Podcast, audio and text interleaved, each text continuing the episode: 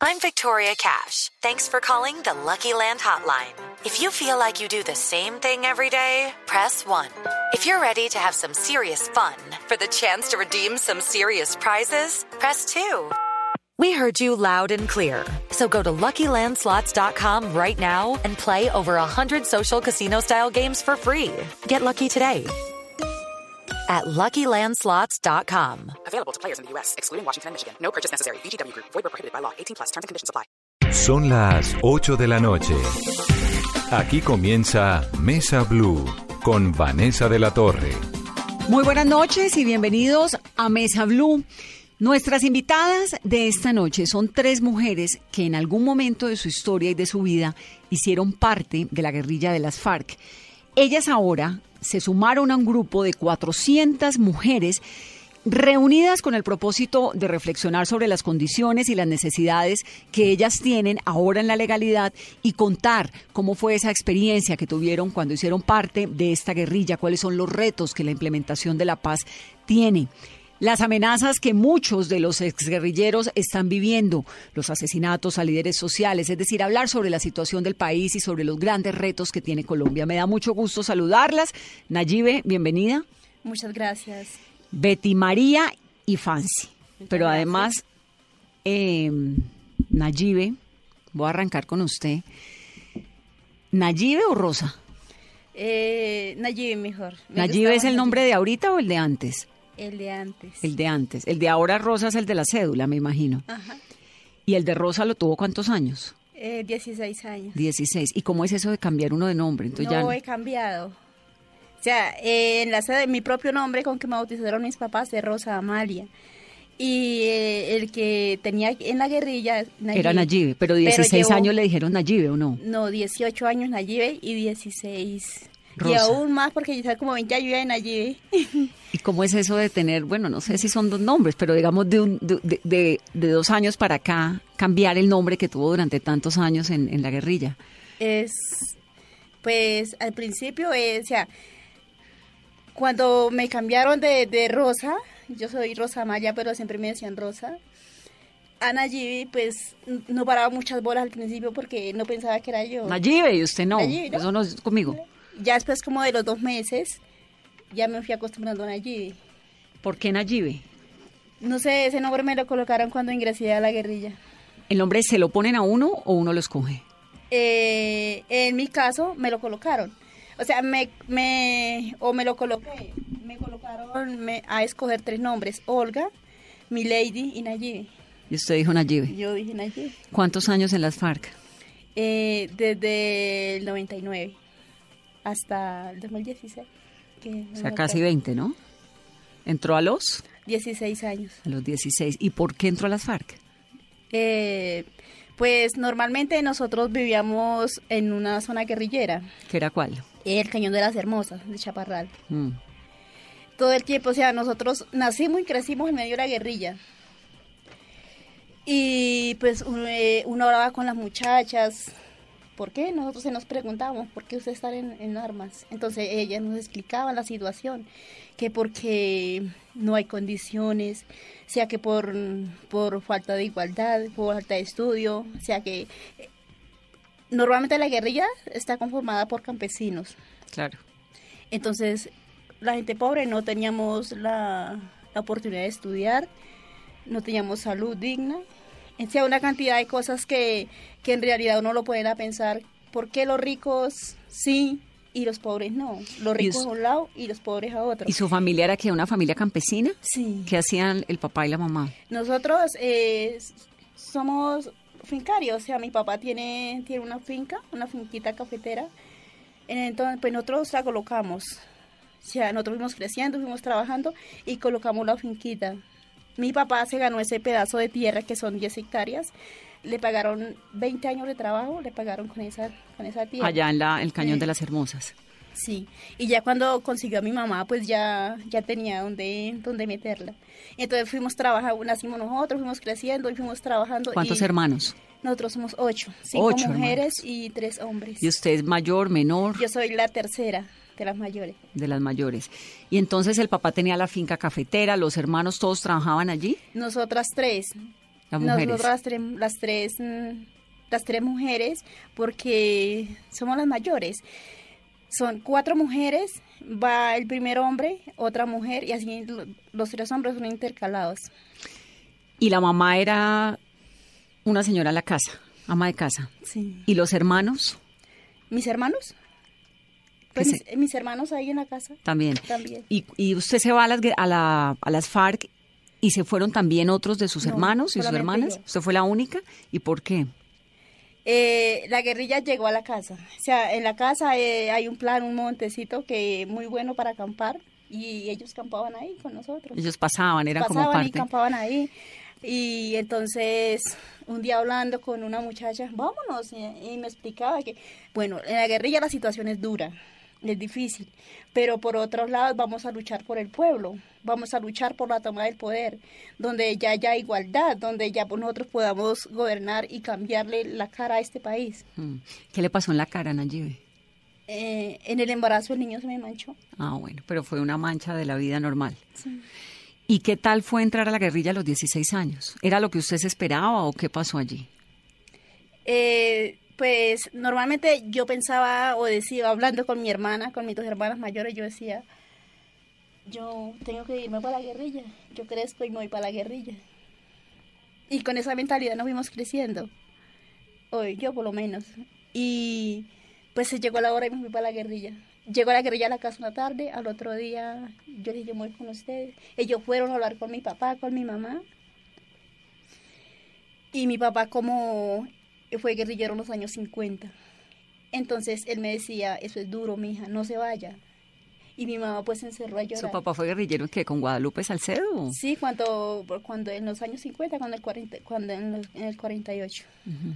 Y, y me explicaban, no, no, yo me voy, yo me voy. Y le dije, si no me amaño, me devuelvo. ¿Y esa posibilidad existía? Si uno Eh, se- sí. Porque eh, en ese entonces todavía existe el que me ingresó, todavía vive. Y entonces yo le dije, si, si yo me aburro, ¿usted me dejan venir? Y, sí, claro. Y entonces a mi mamá también dijeron, si ella no se amaña, aquí se la volvemos a traer. ¿Y usted se amañó? Yo me bañé. O sea, es una vida como tan, tan normal, porque se hace, le va haciendo uno normal. Ya consigue uno, bueno, pues que amigas, amigos, o, o más que amigos, y se va uno amañando. Consiguió socio. Socio. Socios de la pareja, ¿no? ¿Y qué hacía en la guerrilla, Nayibe? Yo duré nueve meses sin hacer nada, digamos nada de trabajo y actividades, porque yo era muy pequeñita. Al principio. Al principio. O sea, lo que yo pudiera hacer. De pronto que ir a ayudar en la rancha, pagar guardia, no porque era muy pequeñita. Yo medía solo un metro. Ahí en la guerrilla es donde crecí un poquito. y bueno, me amañé hasta el año, entonces después de los nueve meses ya cumplí los 17. Entonces ya me metieron al curso básico, ya me colocaban guardia, que la rancha, y seguí. Y al año volví a la casa. Y mi mamá que como le ha ido, y bien mami, a mañana, que quédese. No mami, yo, yo me voy, yo estoy viniendo. Y mi papá sí muy aburrido porque él nunca se esperaba eso. Porque él decía que no, que... Él decía, yo esperaba eso de, de un hijo. Pero no de una hombre, hija. Pero no de una hija. Dígame una cosa, Nayibe, ¿y el ejército, la policía, pasaban por ese lugar en el que usted estaba, en el Cañón de las Hermosas, o, o no se veía? Poca no, Muy poco. muy poco. Era sobre todo la guerrilla, la, La autoridad. ¿Y paramilitares? No, No en esa época. en esa época no, solo guerrilla. Y ahora que ya está, después de 18 años de haber estado, fueron 18, ¿no? Que estuvo en las FARC. Ahora en estos dos años, después de que se reinsertaron en la sociedad y que están en esto, ¿cómo, ¿cómo le va? Reincorporamos. ¿Cómo le va? ¿Cómo se siente? Pues es un cambio, porque nosotros siempre, siempre luchamos por la paz, por- o sea, fuera por cualquiera de las dos vías. Y siempre nosotros, otro- nosotros, con nerviosa, nosotros eh, anhelamos la paz, como cualquier colombiano. Y pues ya nosotros hicimos dejación de armas a cambio de que, de que De tener una vida de tener una vida Sí. diferente, de cambiar, de cambiar las armas por, por una vida donde pudiera o podamos tener nuestra propia familia, poder reencontrarnos con la familia, poder tener nuestros hijos. Usted ahorita tiene un bebé, ¿no? ¿De cuánto? De 11 meses. De 11 meses. Y durante los años en los cuales estuvo en la guerra, en las FARC, ¿en algún momento quedó embarazada? No. ¿Nunca? ¿Cómo planificaba? Con inyecciones. ¿Cada cuánto? Eh, cada mes. Cada mes. Yo todo el tiempo eh, eh, planifiqué con la mesígena. ¿Y quién era el socio? Eh, me- mi primer socio eh, lo cogieron a los dos años. Él está en la cárcel aún todavía. ¿Está en la cárcel? Sí, Y fue el primer novio socio que tuvo en la el guerrilla. primer novio socio. Y el padre de la niña de ahora, ¿Del del, niño? del- del niño, del bebé de 11 meses, ¿es un exguerrillero? Sí. ¿O lo conoció en la vida civil? No, en la guerrilla. Nosotros llevamos siete años. Ah, se vinieron juntos del, del monte y viven juntos. Vivimos juntos. ¿Y cómo les va como familia, como pareja, con el bebé? Bien. ¿Qué hacen? una experiencia muy bonita porque pues nos compartimos. Es la tarea de, de- con el bebé no la compartimos. O sea, cuando yo estoy ocupada, por ejemplo, haciendo la comida o haciendo cualquier cosa en la casa, él le cambia el pañal, se hace la tarea de, de- Ayuda. Ayuda, sí. ¿Están en un ETCR o están en dónde? En el ETC de Marquetalia. En Marquetalia. Bueno, Betty. Betty Buenas María. tardes, Sí. ¿Cuánto tiene el bebé Betty? Eh, tiene dos meses. Dos Va meses. Para los tres meses, ahora el 7 de, de junio. Es una Betty, niña. Betty está en el ETCR de Tierra Grata en Cesar, ¿cierto? Sí. Betty, ese es el lugar donde murió el niño Samuel David González. Sí, ese mismo lugar. Un niño de siete meses. ¿Usted lo conoció? Sí, yo lo conocí cuando nació, hasta el día de, de la trágica muerte del niño. ¿Cómo fue ese día? ¿Qué fue lo que pasó? Bueno, eso fue por allá por los lados de, de La Guajira. Ellos estaban visitando a la familia de, del papá. Él tenía la costumbre que iba a visitar a la familia y él no, no, lo, no lo llevaba porque le daba miedo. Ese día lo llevó para que conociera la abuelita, porque la abuelita ya está bastante ya de edad, entonces lastimosamente, bueno, hasta ahí fue la vida de, de Samuelito. Nosotros le decimos Samuelito, porque era un angelito. Y me Y- imagino además que ese episodio a las mamás, a ustedes que están ahí, pues tuvo que haber sido muy doloroso, ¿o no? Pues a nosotros nos ha dado duro porque nosotros vimos al niño nacer, este, convivimos con él y, y era alguien que era así como si fuera familia de nosotros porque nosotros los guerrilleros, excombatientes, somos como una sola familia, que lo que siente el uno, todito lo sentimos. Nosotros somos una, so- una, una sola familia y tenemos una armonía, entonces eso nos ha dado muy duro a nosotros ahí en la zona. Y como mamá con bebé de dos meses, pues más dramático aún. Pues a mí me dolió en el alma porque, bueno, yo soy una que trabaja ahí en la cuestión de salud. Yo sabía qué problema tenía el niño y eso, entonces, este, todo lo que hicieron los padres para, para sacar al bebé hacia adelante porque fue un niño que nació enfermizo. Y de un momento a otro, bueno, el niño se alentó, estaba bien bonito, hasta que nos lo mataron. ¿Y el niño que tenía? Él nació con un problema de salud cuando nacen los niños que hay veces en los exámenes no salen, entonces cuando nacen vamos a ver que le salen a los bebés. Este, no me acuerdo la, la enfermedad. Betty, ¿por qué está triste? Porque recordar estos momentos a Samuelito es algo duro para nosotros. Porque es algo que nosotros hemos visto que ha quedado en la impunidad. Porque nos mataron a, a este pequeño que le cortaron la sala y no se ha visto por medio del Estado que no ha hecho nada. Y entonces uno ahí, poniéndose del otro lado de los que critican el proceso de paz, diría, bueno, pero ¿cuántos eh, crímenes, secuestros, niños, no sé qué, que hicieron las FARC durante los años de guerra quedaron en la impunidad? ¿Qué le responde usted a toda esa gente que critica esto? Pues nosotros siempre, siempre hemos dicho, bueno, sí, nosotros cometimos errores, pero no nos fuimos hasta allá porque nosotros nunca nos metimos con un menor de edad, nunca en la vida. No como siempre nos han criticado que no, que nosotros eh, hemos ingresado menores de edad a la, fuerza y esas cuestiones, no. Nosotros repugnamos eso, el ingreso de, niños y desapariciones de, de bebés. Entonces algo duro, sinceramente durísimo para nosotros. Yo en estos momentos me siento triste porque recordar a- al niño es algo duro para volverlo a recordar. Usted tiene un bebé de dos meses, Una niña. una niña. ¿Quién es el papá de la niña? Bueno, cuando yo llegué al, al ETCR yo venía sola. Bueno, entonces al tiempo me conocí con un muchacho ahí que es del UNIPE. ¿Qué es el UNIP? Es este este escolta. Ah, de la ONP. Ujú, Ah. un UNP. De Bueno. Nacional de Protección. Al tiempo, bueno, nos conocimos, nos racionamos ahí, entonces nos metimos a vivir.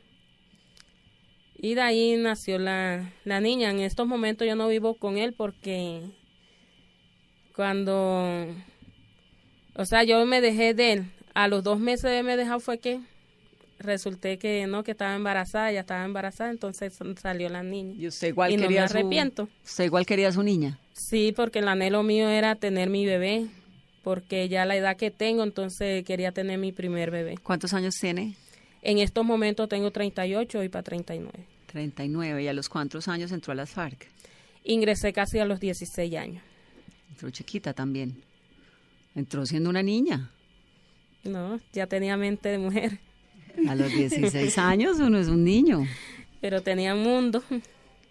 ¿Dónde estaba? ¿De dónde es? Bueno, yo cuando yo ingresé a la FARC, yo pertenezco a un pueblecito que se llama Varas Blanca del Cesar. Queda cerca de La Paz Cesar. Entonces, en esos momentos que yo ingresé, fue una decisión que yo había tomado hace tiempo. Porque, bueno, primero se había venido un primo mío, después ingresó un hermano, y entonces a medida que yo veía la confrontación que había en el conflicto en, en Colombia, entonces que estaban matando a los campesinos, que estaban violando a las mujeres, entonces yo decía, no, yo me voy para la guerrilla porque yo tengo que ser guerrillera, porque yo quiero ver un cambio mejor en Colombia. Y entonces algo que, que me anheló a mí misma, porque mi hermano ni, y mi primo no me querían ingresar. ¿Y ellos también estaban en la guerrilla? Ellos pertenecían al 41. Su hermano y su primo. Sí. ¿Y usted es una, fami- una hermana de una familia de cuántos hijos?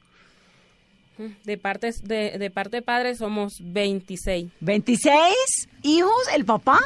Oh, ¿En serio? Y de ¿Con cuántas mujeres? No sé, Con 20. no una cantidad de mujeres que tuvo siempre mi papá. ¿Y de parte de mamá? De parte de padre y madre somos, éramos seis, quedamos cinco. Su papá tuvo 26 hijos y su mamá Mi mamá tuvo ocho. 8. ¿Y qué hacían papá y mamá? Bueno, son, son gente campesina. Nosotros nos venimos desplazados de, de La Guajira para Varas Blancas, buscando un rumbo mejor. Entonces ahí comenzaron mi papá a trabajar en las fincas, son campesinos. Y cuando se vinieron, eh, perdón, Caro, de la, de, de la Guajira, papá y mamá, ¿con cuántos hijos tenían entonces? ¿O En ya eso- andaban todos? No, en esos momentos habíamos cinco. Y bueno, ¿cómo fue ese día que llega ya a las FARC después de que sus primos y sus hermanos no querían que usted ingresara a las FARC? Pues yo obligué, mejor dicho, obligué a mi primo que me trajera, porque yo estaba en el Festival de, de La Paz y me lo encontré. Entonces le dije, primo, yo quiero irme para la guerrilla, yo quiero ser fariana, igual que ustedes. Vea, prima, a mí me da pesar con los viejos. No, no, lléveme. Y dije, ¿sabe que Si usted no me lleva, me voy para el ELN. Lo obligué para que me ingresara, mejor dicho. Y llega y qué le toca hacer esos primeros días. Pues los primeros días, bueno, uno va ahí ensayando como la cuestión. Mi hermano cuando me vio allá, él planteó para que me echaran para la casa.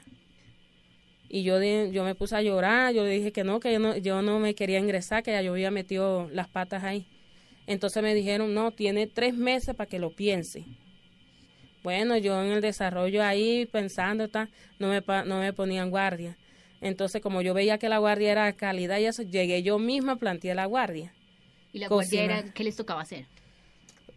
O sea, cuidar un, un camino, una carretera, para que no se nos metiera el enemigo. ¿Y eran turnos de cuántas horas? Dos horas. Hay veces dependía, porque hay veces eran tres horas, seis horas, dependía del personal que hubiera. Betty, ¿qué fue lo más, lo que menos le gustó de estar en las FARC? Lo que menos me gustó, las caminatas. ¿Eran largas? Y que me tocara el quinto turno. ¿Por qué el odiaba. quinto turno? ¿El quinto turno era qué? Porque dependía de donde estaban los puestos de guardia, porque hay, hay veces lo llamaban a uno con 40 minutos o media hora, entonces lo llamaban a uno, si era a la media, media hora, entonces lo llamaban a la una y media. De y la ahí no mañana, daba, sí, al de ahí no daba para dormir uno más, y entonces para mí era un tormento. Claro. Y cuando usted sale ya y se, y se y entra a ser parte del proceso de paz, ¿extrañó algo de la guerrilla? ¿Hoy en día extraña algo de esos años? Pues sí, extraño muchas cosas. Primero, extraño muchos combatientes que quedaron en la confrontación, que están muertos, que ellos quisieron que se llegara a este logro. Ellos querían que se hiciera la paz. Entonces extraño mucho a esos camaradas. Supongo que están en, la, en las FARC, tenía que ser algo como estar con la muerte todo el tiempo alrededor cerca. Pues claro, porque uno, uno ahí, cuando uno está ahí, uno dice, bueno, si uno va a un combate, dice, bueno, es la hora de uno o es la hora del otro. Entonces es algo que uno tiene que prepararse psicológicamente. ¿Y alguna vez su vida estuvo en riesgo? Así que usted dice, aquí quedé. Sí, cuando me mataron compañero que yo tuve, que demoré ocho años viviendo con él, nos hicieron un bombardeo. Ahí a mí me hirieron. O sea, me cayó una esquirla, yo misma me la, me la retiré. Entonces yo veí el balín bajito, mejor dicho, las bombas y eso. Y yo sí dije, hasta aquí llegué yo. Hasta aquí es la vida mía. Y su compañero murió. A él me lo mataron, él le cayó una cerca una bomba, quedó partido en dos pedazos. ¿Cómo es eso de pensar uno hasta aquí llegué? O sea, dije yo, bueno, este es el día mío. Yo hasta hoy existí yo en la, en la guerrilla. Y se salvó. Sí, y a pesar que bueno, estaba yo un poquito porque estaba mi- el otro hermano mío, porque nosotros éramos cuatro hermanos que habíamos acá, Cuatro hermanos en la guerrilla. en la guerrilla. En las FARC. Sí, ¿Y algunos otros de los 26 en el ELN o no? No sé, porque hay hermanos que de parte de padre yo no conozco. Nada más escu- escucho la historia de mi papá. ¿Y en el paramilitarismo? No sé decirte. ¿Y en la policía o en trabajando con el Estado? Bueno, en la policía siempre, bueno, han estado hermanos míos que han pagado el servicio. Y entonces hasta el momento ahora me están trabajando. ¿Y en algún momento, en alguno de esos enfrentamientos en los que estuvo, usted pensó que de golpe estuviera un hermano suyo del otro lado? Pues cuando el hermano mío estaba prestando el servicio de parte de padre y madre, el menor, pues claro, a uno le da duro porque cuando uno sabe que tiene un hermano en el ejército y uno es guerrillero, uno cuando va así que se hay un choque, uno piensa, ¿qué tal que esté mi hermano ahí? Uno no sabe. ¿Y su hermano está vivo? Mi hermano está vivo. Y sigue en el ejército. No, él se retiró, él pagó de mal servicio y se retiró. Y ahora que está con su bebé de dos meses, ¿sigue en el ETCR? Sí. Sí, yo me encuentro ahí en el ETCR. Hasta el momento, bueno, estoy trabajando en el ecoturismo.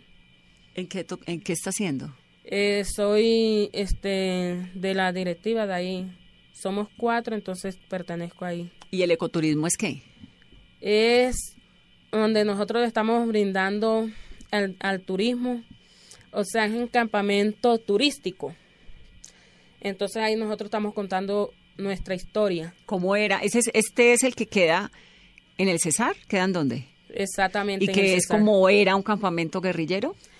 Pues sí, donde están los cambuches, la, la cocina, la enfermería, el aula que era, el aula era una sala de educación, donde nosotros recibíamos educación, este, el que no sabía leer ahí le enseñaban a uno, debate de noticias y esa cuestión. ¿Y quiénes son los turistas que van? Bueno, van extranjeros y de aquí de mismo de, de Colombia. Van universitarios. ¿Cuánto vale el tour? Está valiendo hasta el momento, está valiendo, bueno, está- se está, el paquete 125 mil pesos. Entonces, pero como... ¿Por persona o por qué? Por persona. ¿Cuántos días? Un día. Un día. ¿De qué horas a qué horas? Depende, porque si llegaba a las 6 de la mañana, bueno, se iban el, el otro día a las 6 o, o al mediodía. Ah, pero duerme uno allá. Sí, eh, ahí se le brinda lo que es, si el que quiera vivir la, la vida guerrillera, como era que nosotros vivíamos, como era que nos trasnochábamos y eso, entonces se le brinda el campamento. O si no, el que quiera dormir en, el aloja- en un alojamiento rural, se le brinda también el alojamiento. ¿Cuál es la ciudad más cercana a ese, a ese TCR? Valledupar, ¿Y a cuánto queda de Valledupar? media hora. A media hora en carro. O sea, hay carretera y todo. Y entonces, ¿y qué le dan a uno de comer? En el tour. en el tour, bueno, nosotros, bueno, las comidas específicas de nosotros en la, en la guerra, en la, cuando estábamos en la guerra, bueno, entonces nosotros decíamos, bueno, si quieren vivir la experiencia, cómo es que se hace la cancharina, nosotros con mucho gusto les La enseñamos. cancharina es harina y agua, ¿no? Harina de trigo con dulce y bicarbonato. Sí. ¿Y Entonces, todavía hacen la cancharina? Bueno, tengo tiempo que no hago una cancharina. La cancharina es uno de los símbolos pues de la de las FARC para quienes no saben porque era muy fácil de transportar, muy rica en carbohidratos, entonces daba energía suficiente para el que lo necesitara y según el cocinero la hacía más dulce o menos dulce o más salado, le ponía un poquito más de panela, un poquito, ¿no? De- Sí, eso dependía cómo lo mandaba a hacer el ecónomo. ¿Y con si, qué? si el economo decía, bueno, usted va a hacer 20 cancharinas, entonces esto va a ser simple. Entonces nosotros utilizábamos siempre la cancharina con el peto. Con el maíz. ma- maíz. Y carne frita. Entonces, si era el peto du- dulce, entonces eh, la cancharina era de sal. O si era la cancharina dulce, el peto era simple. Entonces, uno va al campamento, en el plan turístico vale 125 mil, pero no es tan barato, ¿no? Este, mira, eh, nosotros ahora como hemos estado ya preparándonos en, en cursos y esas cuestiones, entonces nosotros estamos ahí bregando cómo sacar bien el paquete, ¿entiendes? Porque como apenas estamos comenzando. Pero sí es una buena iniciativa, porque la verdad es que pues el, el- todo esto de los campamentos y cómo era la vida en la guerrilla y los ETCRs despierta mucha curiosidad en mucha gente. Es, un, es una iniciativa, sobre todo porque no es tan lejos de Valledupar, porque los ETCR generalmente están ubicados en unos lugares de muy difícil acceso. Entonces es, es un proyecto interesante. No, y mira que hay veces uno, hay gente que saben que uno fue guerrillero, uno pasa por ahí, a uno le preguntan, oye, ¿verdad que allá en la zona ahí están brindando el, turismo? ¿Cómo es esa cuestión? Y uno le explica y dice, oye, pero explícame más, mira cómo es la vaina de la vida guerrillera, que no sé qué, nosotros queremos ir a pasar un rato allá, entonces nosotros invitamos que nos visiten. Es algo que, bueno, es algo que, que se vivió en Colombia, no solamente con nosotros, con otros grupos y eso. Betty, y hoy ya cuando han hecho este proceso de reincorporación, eh, duerme tranquila, no siente miedo. Bueno, decir uno que no siente miedo, uno siempre tiene miedecito, porque como está la situación ahora que mira cuántos líderes nos han matado durante en lo acordado. Entonces nos han matado guerrilleros, combatientes. Entonces es algo que uno dice, ajá, seguro que yo salgo por ahí, de pronto yo tengo la vida mía riesgosa por ahí porque nos están persiguiendo. Entonces es algo que uno, no, no, mejor dicho, yo no, no duermo tranquila. No duermo tranquila. Y ese miedo es de pronto, y esa zozobra la que ha llevado a muchos de sus ex compañeros a unirse a otros grupos. No, hasta el momento, mira, de lo que nosotros no, nos hemos ya, este, del acuerdo, bueno, que yo sepa, no han, no han salido gente para otro grupo. Antes de lo, de acordado sí se retiraron algunos que se quedaron por allá, que no, no quisieron agarrarse a los acordados. Pero mientras que nosotros estamos, que llegamos al acuerdo, en el momento yo no he visto, por lo menos allá en Tierra Grata no. Ahí llegamos nosotros 150 y hoy en día somos 230. ¿Y de dónde salieron los otros 83? Gente, este, nosotras que hemos tenido nuestros bebés, Familiares. este, encuentros, encuentro de madres con hijos que en la confrontación tuvieron sus hijos, este, los los mandaron para su familia, entonces se han reencontrado ahí, familiares. novios de por fuera. Betty, en esta, en este proceso, digamos que, que la gente que no conoce las zonas, que no conoce las regiones, que no sabe esa realidad que ustedes nos están contando y que de verdad les agradezco un montón haber venido a esta cabina. Hay una sensación de que las FARC están divididas en dos, las post-FARC, o sea, la- la- la- los exguerrilleros. Los que piensan como Iván Márquez, que haber entregado las armas fue un error, y los que piensan como Timochenko, que lo que toca es seguir adelante y que el que no siga en el proceso de paz, pues se quedó atrás. ¿Usted en algún momento ha pensado en que entregar, haber entregado las armas fue un error? Pues mira, nosotros desde hace años nosotros estábamos buscando que se hubi- hubiera un acuerdo. Y sinceramente yo no me arrepiento, porque nosotros hace tiempo estábamos buscando, era dejar las armas para buscar un rumbo mejor que es la política. Nosotros no hemos dejado de combatir, nosotros ahora estamos combatiendo, pero en la política. Dejamos las armas, pero estamos en la política. Y de esos 230 y 83, ¿cuánto fue que me dijo que había? 230 y... 238 en el ETCR. ¿Hay alguno cuando ustedes conversan, cuando se reúnen, cu- cuando charlan y hacen sus planes que digan, "Mm, tal vez estuvo, fue un error haber hecho lo que hicimos? ¿O hay un comentario general de que todos están tan a gusto como usted? Pues hasta el momento, bueno, nosotros como siempre allá, nosotros hacemos charlas, los lunes convivencia. Pues todito hemos estado nosotros de acuerdo y bueno, ya estamos en lo, ya dejamos las armas, bueno, estamos buscando la solución en Colombia. Entonces no, no ha habido esos comentarios. Vanessa, precisamente hoy el gobierno y las Naciones Unidas están en medio de una fuerte polémica por la violencia contra los exguerrilleros de las FARC. Pero todo comenzó con un comunicado de las Naciones Unidas en el que aseguran que el gobierno colombiano está incitando la violencia contra los desmovilizados de las FARC y también hacen un fuerte señalamiento de que no se están cumpliendo con las garantías para estos excombatientes que se firmaron en el acuerdo de La Habana. Sobre este tema también ya se pronunció el gobierno a través de su consejero presidencial para la estabilización, Emilio Archila. Ellos han calificado de infundadas e irresponsables los señalamientos que ha hecho las Naciones Unidas y sus delegados de derechos humanos y también han anunciado que ellos no van a responder un cuestionario que les está solicitando y que les fue enviado por la ONU frente a lo que ha sido el proceso de implementación y las garantías en materia de seguridad para los excombatientes de las FARC. Vamos a hacer una pausa rápidamente en esta conversación con Rosa, Betty, Fancy, haciéndole un llamado al país para que el pasado quede atrás.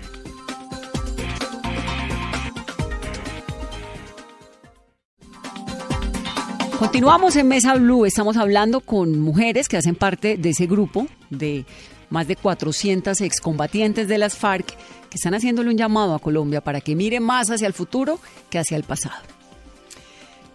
Fancy Orrego, Fancy Erika.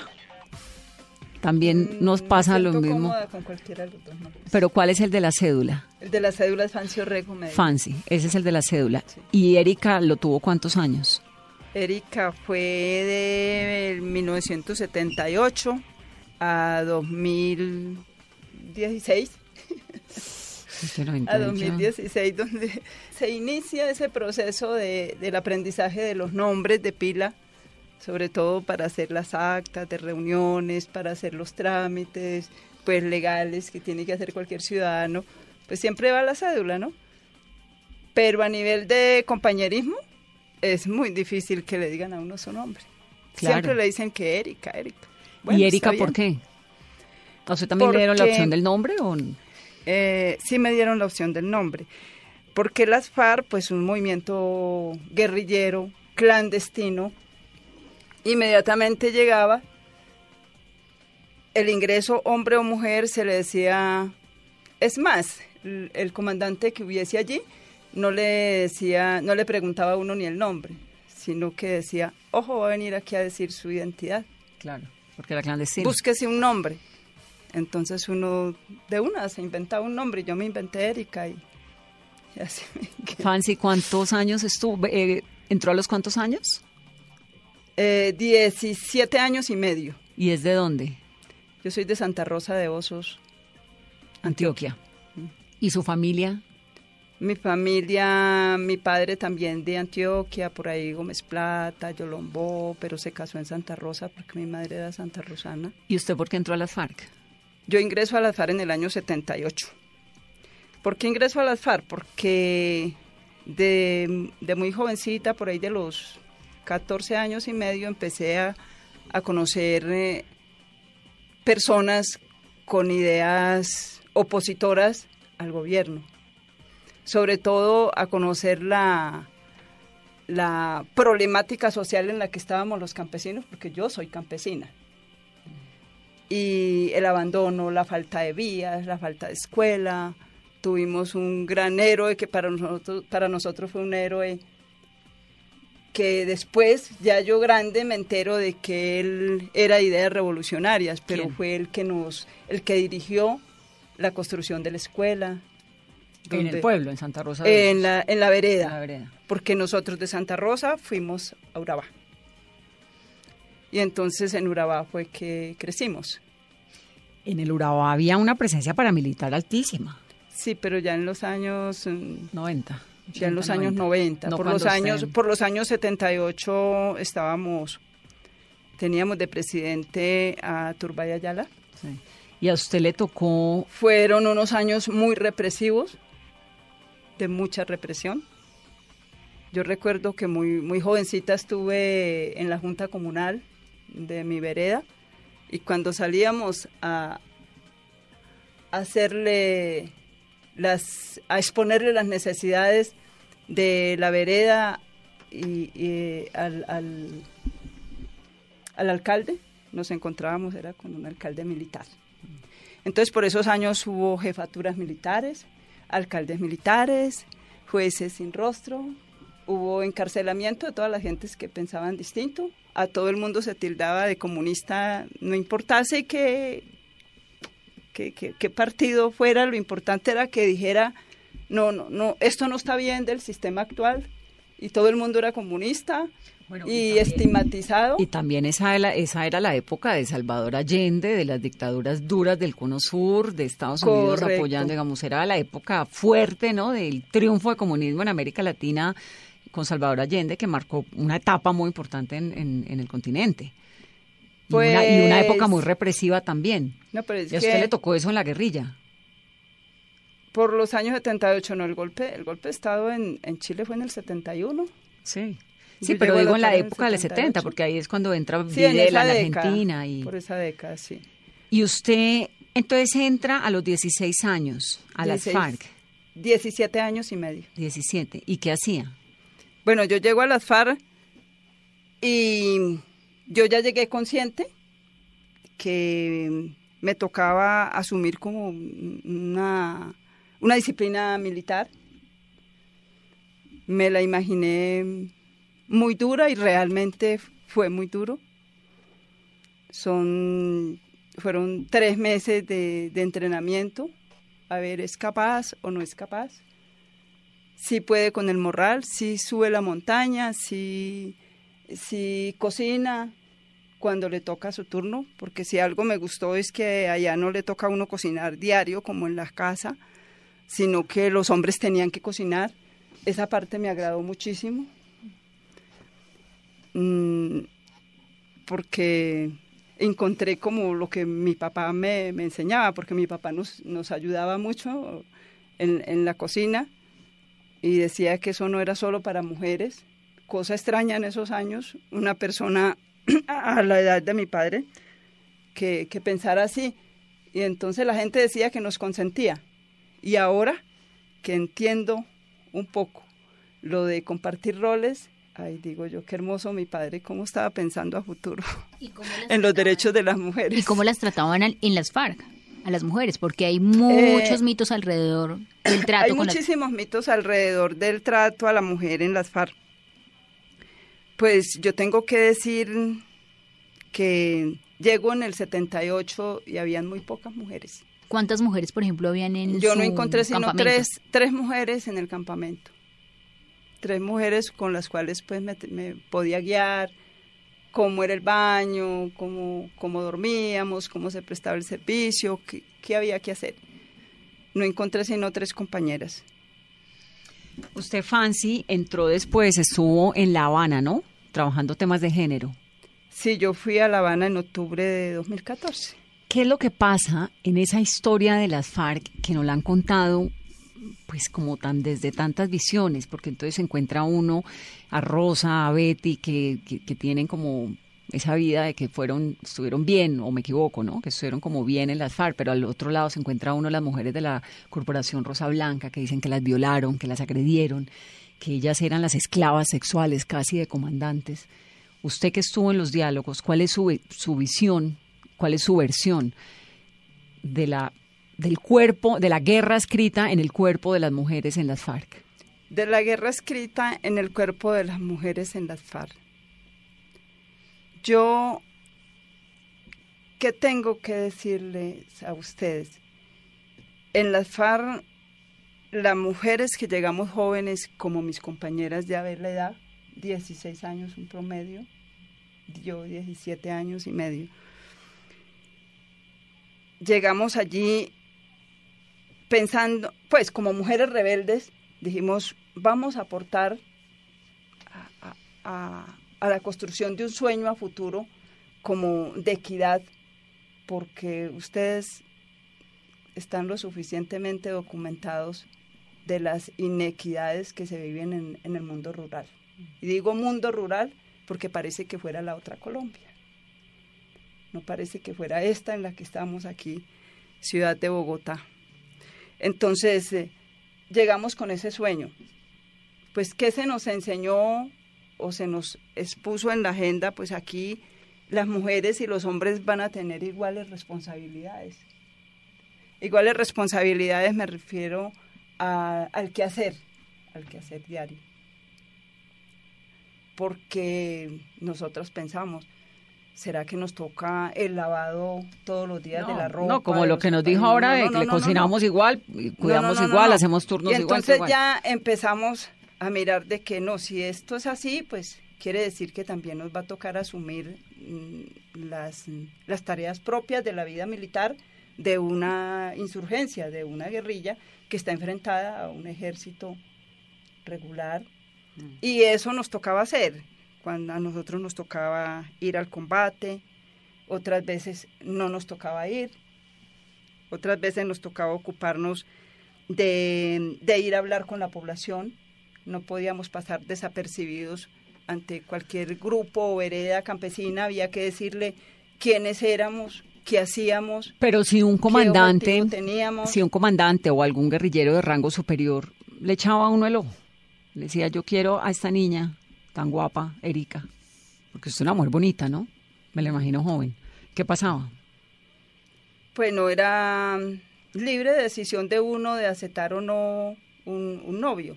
Es decir, usted esta historia de las violaciones y esta historia de No las esclavas sexuales no la tiene. No, no, ¿No la vivió? No la viví, no la viví. En los años que yo tengo, que yo estuve en las FARC, no me tocó ver ese tipo de, de acoso hacia las jóvenes. Pero no le tocó porque no se dio cuenta o no le tocó porque usted era una señora. A mí me pasa, por ejemplo, que tengo colegas que no, es que el jefe me ha pasado. A mí nunca me ha pasado. Para que No me ha pasado y no tengo esa historia que contar, afortunadamente. Respeto profundamente a las que les ha pasado. A mí nunca en la vida me ha pasado. No sé por qué, por suerte, por no sé qué, pero eso no significa que no sepa que es verdad que ocurre. No, si en, si en las FARC nosotros tenemos, teníamos un estatuto, las FAREP, porque hay que hablar FAREP, estamos hab- hablando de las otras FARC, y, y FARC como Fuerza Alternativa Revolucionaria del Común, que es nuestro partido, hay que hacer esa diferenciación, y en este momento estamos ubicados en, en- el recuento histórico de FAREP. Entonces, si, si allí ocurría cualquier acto de, de acoso hacia, hacia, una, hacia una compañera, pues había un estatuto y ese estatuto regulaba nuestra conducta disciplinaria. Pero entonces, ¿qué pasa, por ejemplo, con el con todos los casos que hemos visto últimamente de denuncias y más denuncias que me ¿Qué abusaron? pasa? En esos casos toca esperar a llegar a la comisión de la verdad y que se aporten las pruebas suficientes para que la Justicia Especial para la Paz haga lo que tenga que hacer. Porque puede ser, nosotros como FARC, allá en la selva, en la clandestinidad, éramos el reflejo de la pequeña sociedad. Eh, nosotros allá éramos una pequeña sociedad. ¿El reflejo cuál? De esta en la que estamos. Ese era el reflejo. O sea que Posible, en- en- podría, en- podría encontrarse a alguien que asumiera esas actitudes de acoso, pero no era la generalidad. Y eso estaba bien regulado disciplinariamente, que la persona que se metía en eso, en esos, en esos casos, antes que la compañera diera un paso al frente en formación y dijera, fui acosada o, o- o lastimada por fulano de tal, eh, eh, antes que eso ocurriera, la persona desertaba. Generalmente se daban deserciones, muchas deserciones se dieron por no enfrentarse a la medida estatutaria y del reglamento de régimen disciplinario. o sea que en el reglamento de las FARC estaba no vulnerar los derechos de las mujeres. En el reglamento de las FARC estaba la violación como un delito grave, tan grave que estaba a la misma, en la misma categoría de traición, estaba en la misma categoría de, de colaborar con el, con, con la contraparte. Por ejemplo, ¿qué pasaba si descubrían a alguien en un delito grave, como los que usted Podía ser llegar a un juicio, a un juicio, porque en ese mismo estatuto, si ustedes lo encuentran por ahí en las redes, está lo de Consejo Revolucionario de Guerra, que es nada menos que uno enfrentarse a una asamblea de 200 o 300 personas juzgando su conducta. ¿Y ustedes estuvieron presentes en alguno decisiones. de esos consejos de guerra? Eh, a mí personalmente, por, por ese delito no me tocó, no me tocó enfrentarme a un consejo de guerra, pues enfrentarme no, estar donde se realizara el consejo de guerra, porque las personas generalmente no esperaban a llegar a ese juzgamiento por temor. Eso era porque como se lo peor que conocía pasaba, la ¿no? dimensión, era la dimensión del delito era tan grave que si alguien decía no que irrespetó una señora, eh, una señora casada que le tiró que piropos, pues que se tiene eso como acoso y que tal cosa, usted va a ser informado una vez lleguemos, se iba, generalmente se iba. ¿Por qué duró tanto tiempo en las FARC? ¿Qué la tenía tan enamorada de las FARC? ¿Qué me tenía a mí tan enamorada de las FARC? No llegué tan consciente de, de la lucha por la eh, por, por, por encontrar por, por en la lucha contra contra el, el sistema al cual estaba combatiendo, pero me fui haciendo consciente. ¿Por qué? Porque fui viendo las realidades. Ya no era una teoría que yo escuchaba porque me la, me, me la contó un comandante, porque me la contó un comandante, sino que mm, yo ya la veía. Llegaba a la casa de los campesinos, veía exactamente el discurso que me echaron a mí los guerrilleros, lo que me dijeron de las causas por las cuales ellos habían empuñado un arma, yo veía eso en carne propia. Fancy, ¿usted alguna vez, usted tuvo una posibilidad de hacer algo distinto en la vida? ¿A ser guerrillera? No la tuve, no la tuve. Si la hubiera tenido. Mm, es muy difícil uno hablar. Sí, si, si hubiese pasado. ¿Qué le hubiera gustado hacer en la vida? A mí me hubiese gustado estudiar, me hubiese gustado ser una socióloga, por ejemplo. Mm, Pero no, no, no fue posible. Yo, a mí me tocó sufrir mucho para poder aprenderme el ABC.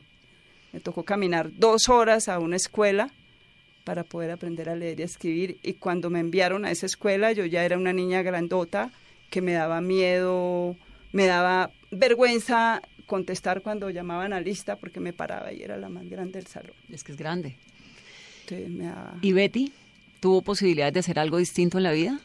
Pues, este, bueno, yo cuando estaba en la civil. Tiene que acercarse al micrófono un poquito, Betty. Cuando yo estaba en la civil, entonces, bueno, yo llegué hasta noveno. Yo quería ser enfermera, porque a mí toda la vida me ha gustado la salud. Pero bueno, se llegó la circunstancia que me vine para la guerrilla, bueno, ingresé. Pero entonces en estos momentos ya me gradué de bachiller. ¿Cuántos años tiene? Tengo ¿Se me olvidó? 38, 38. años. ¿Y se graduó hace cuánto? Ahora en marzo recibí el, el Ah, se acaba de graduar diploma, sí, de bachiller. de bachiller. Y bueno, sigo con, con mi sueño de ser enfermera. Estoy estudiando enfermería pública. Pero no me contestó la pregunta. ¿Usted tuvo en la vida una posibilidad distinta de ser guerrillera? No, ¿No la tuvo? no la tuve. ¿Le hubiera gustado tenerla? Pues no sé qué decirte porque era, o sea, ¿cómo te diría? El sueño mío era otro, estudiar, ser enfermera, pero las circunstancias, como éramos pobres, no, no pude desarrollar eso, entonces Eso fue No lo que pude. hizo. ¿Y Betty? Betty tuvo... No, Este. Betty no, Rosa. ¿Tuvo alguna posibilidad distinta de ser guerrillera, Rosa? Pues realmente no, porque eh, las condiciones en que nosotros vivíamos en la casa, pues por ser tanto, Eso es seguramente. en el Cañón de las Hermosas, ¿no? Para que ubiquen las voces. Por ser seguramente tantos y pues pobres, yo no tuve la posibilidad de estudiar. Yo vine a aprender a leer y a escribir en la guerrilla. ¿Y ahora qué quieren hacer? Ya como para ir terminando, que se nos está acabando el tiempo, bueno, que están acá haciéndole un llamado, ¿no? Como al país. ¿Un llamado para qué? ¿Qué es lo que están pidiendo, Betty? Pues nosotros lo que estamos pidiendo es que haya una igualdad en Colombia y que a nosotras las mujeres nos respeten, que nosotras tenemos muchas oportunidades, que bueno, nosotras no solamente estamos para ama de casa, no, la mujer tiene su derecho de ejercer en la política, ser una, una una presidenta, una alcaldesa. Tenemos muchas oportunidades. No solamente una amarraza ahí con, con un bebé, nada. Hay que echar para adelante. Que usted tiene bebecito de dos meses, ¿no? De dos meses, pero el deseo mío es ser una buena enfermera y ahí estoy. ¿Y. Betty? Su reflexión, Rosa. Que confunda Rosa con Betty. Rosa, su reflexión. A ver, nosotros vinimos a este encuentro eh, para reclamarle el incumplimiento de, de lo acordado, de lo escrito y de lo firmado en La Habana al gobierno. Pero ¿por qué dicen que incumplimientos? Si finalmente los ETCRs que están funcionando se están quedando, reciben la mensualidad, ¿cierto? La ampliaron. El mercado se acababa el 31 de diciembre y lo ampliaron, por lo menos hasta el 25 de agosto. También no hay un poco como que les- el gobierno está haciendo un esfuerzo por darles a ustedes un, un bienestar. Es, exacto, un esfuerzo. Cuando nosotros llegamos a los espacios, nosotros pensamos de que íbamos a encontrar todo como, como se había dicho. En este momento, en el ETCR de Marquetalia está la mitad de las casas sin construir. No hay, no hay un espacio para los niños. La salud es precaria.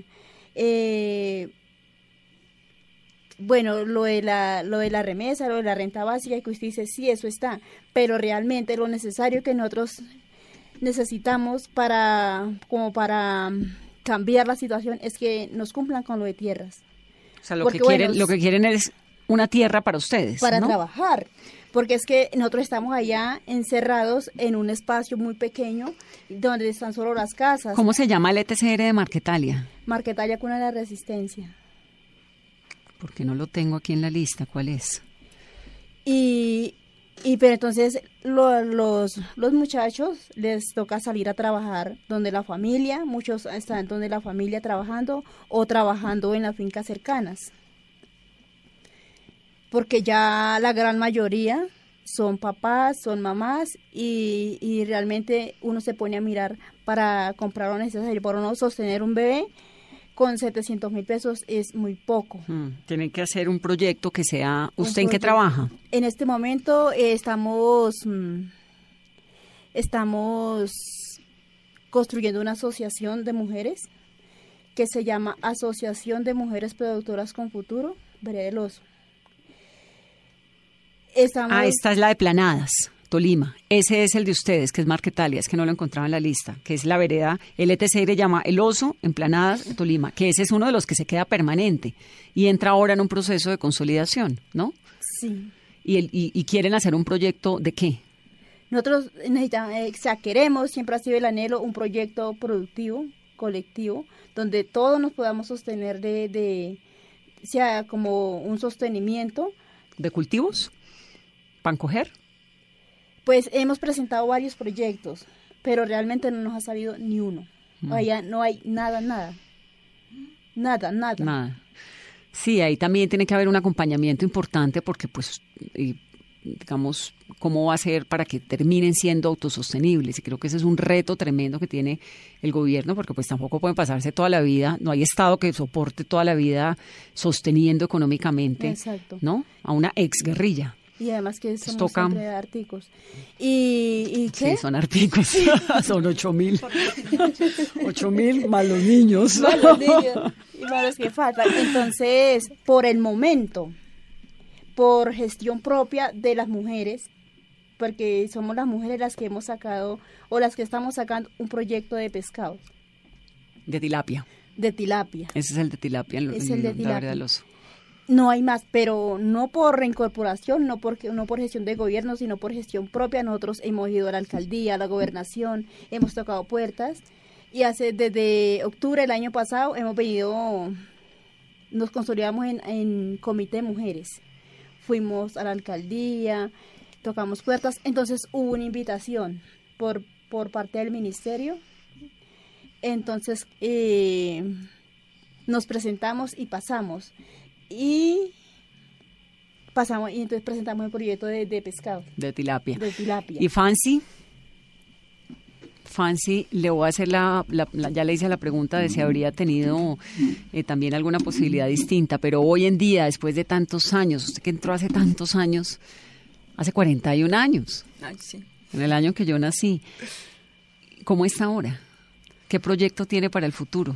¿Tiene compañero? ¿Tiene vida? ¿Tiene marido? Sí, yo tengo compañero de toda la vida, puedo decir, de toda la vida. ¿En las FARC se conocieron? Soy madre, soy abuela, madre, soy de, bisabuela. madre de hija de cuántos años? hija de 39 años. La tuvo en las FARC.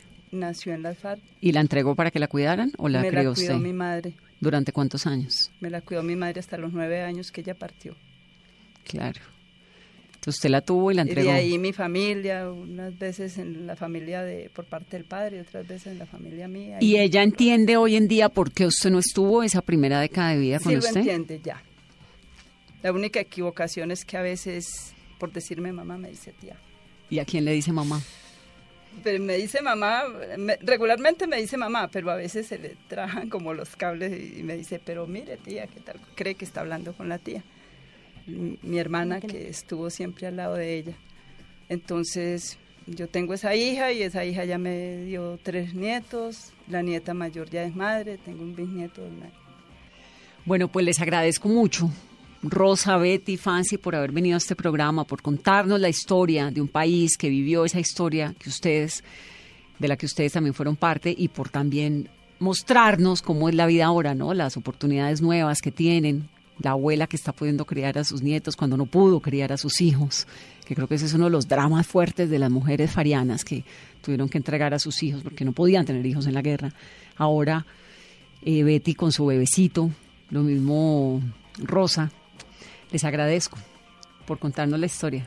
Bueno, trazando estrategias a ver cómo desde el territorio podemos hacer que la implementación se, se haga realidad y autogestionándonos como mujeres para empoderarnos económicamente y, y seguir, seguir el curso de vida no solamente familiar, sino que sino también hacer algo porque las mujeres que nos rodean en el campo también hagan su proceso de reincorporación porque ellas también vivieron la guerra, ellas también fue, eh, tienen eh, inequidades Tantas serias. víctimas, sí. Y entonces estamos ahí que los proyectos, muchas veces, en la mayoría de los casos los exigimos, no solamente para las mujeres reincorporadas, sino también para las campesinas que nos rodean. Y que han sido testigos de todo lo que y ha que han ocurrido en sido el campo colombiano. De, de- de la guerra. Y vamos es para adelante con este proceso de reconciliación y de paz, mm, cueste lo que cueste. Si la vida misma cuesta, eh, eh, estamos muy dispuestas a ello porque vale la pena brindarle paz a este país. Vale la pena ver crecer a los hijos y a los nietos. Vale la pena. A ustedes que tengan una muy feliz noche. Esto es Mesa Blue.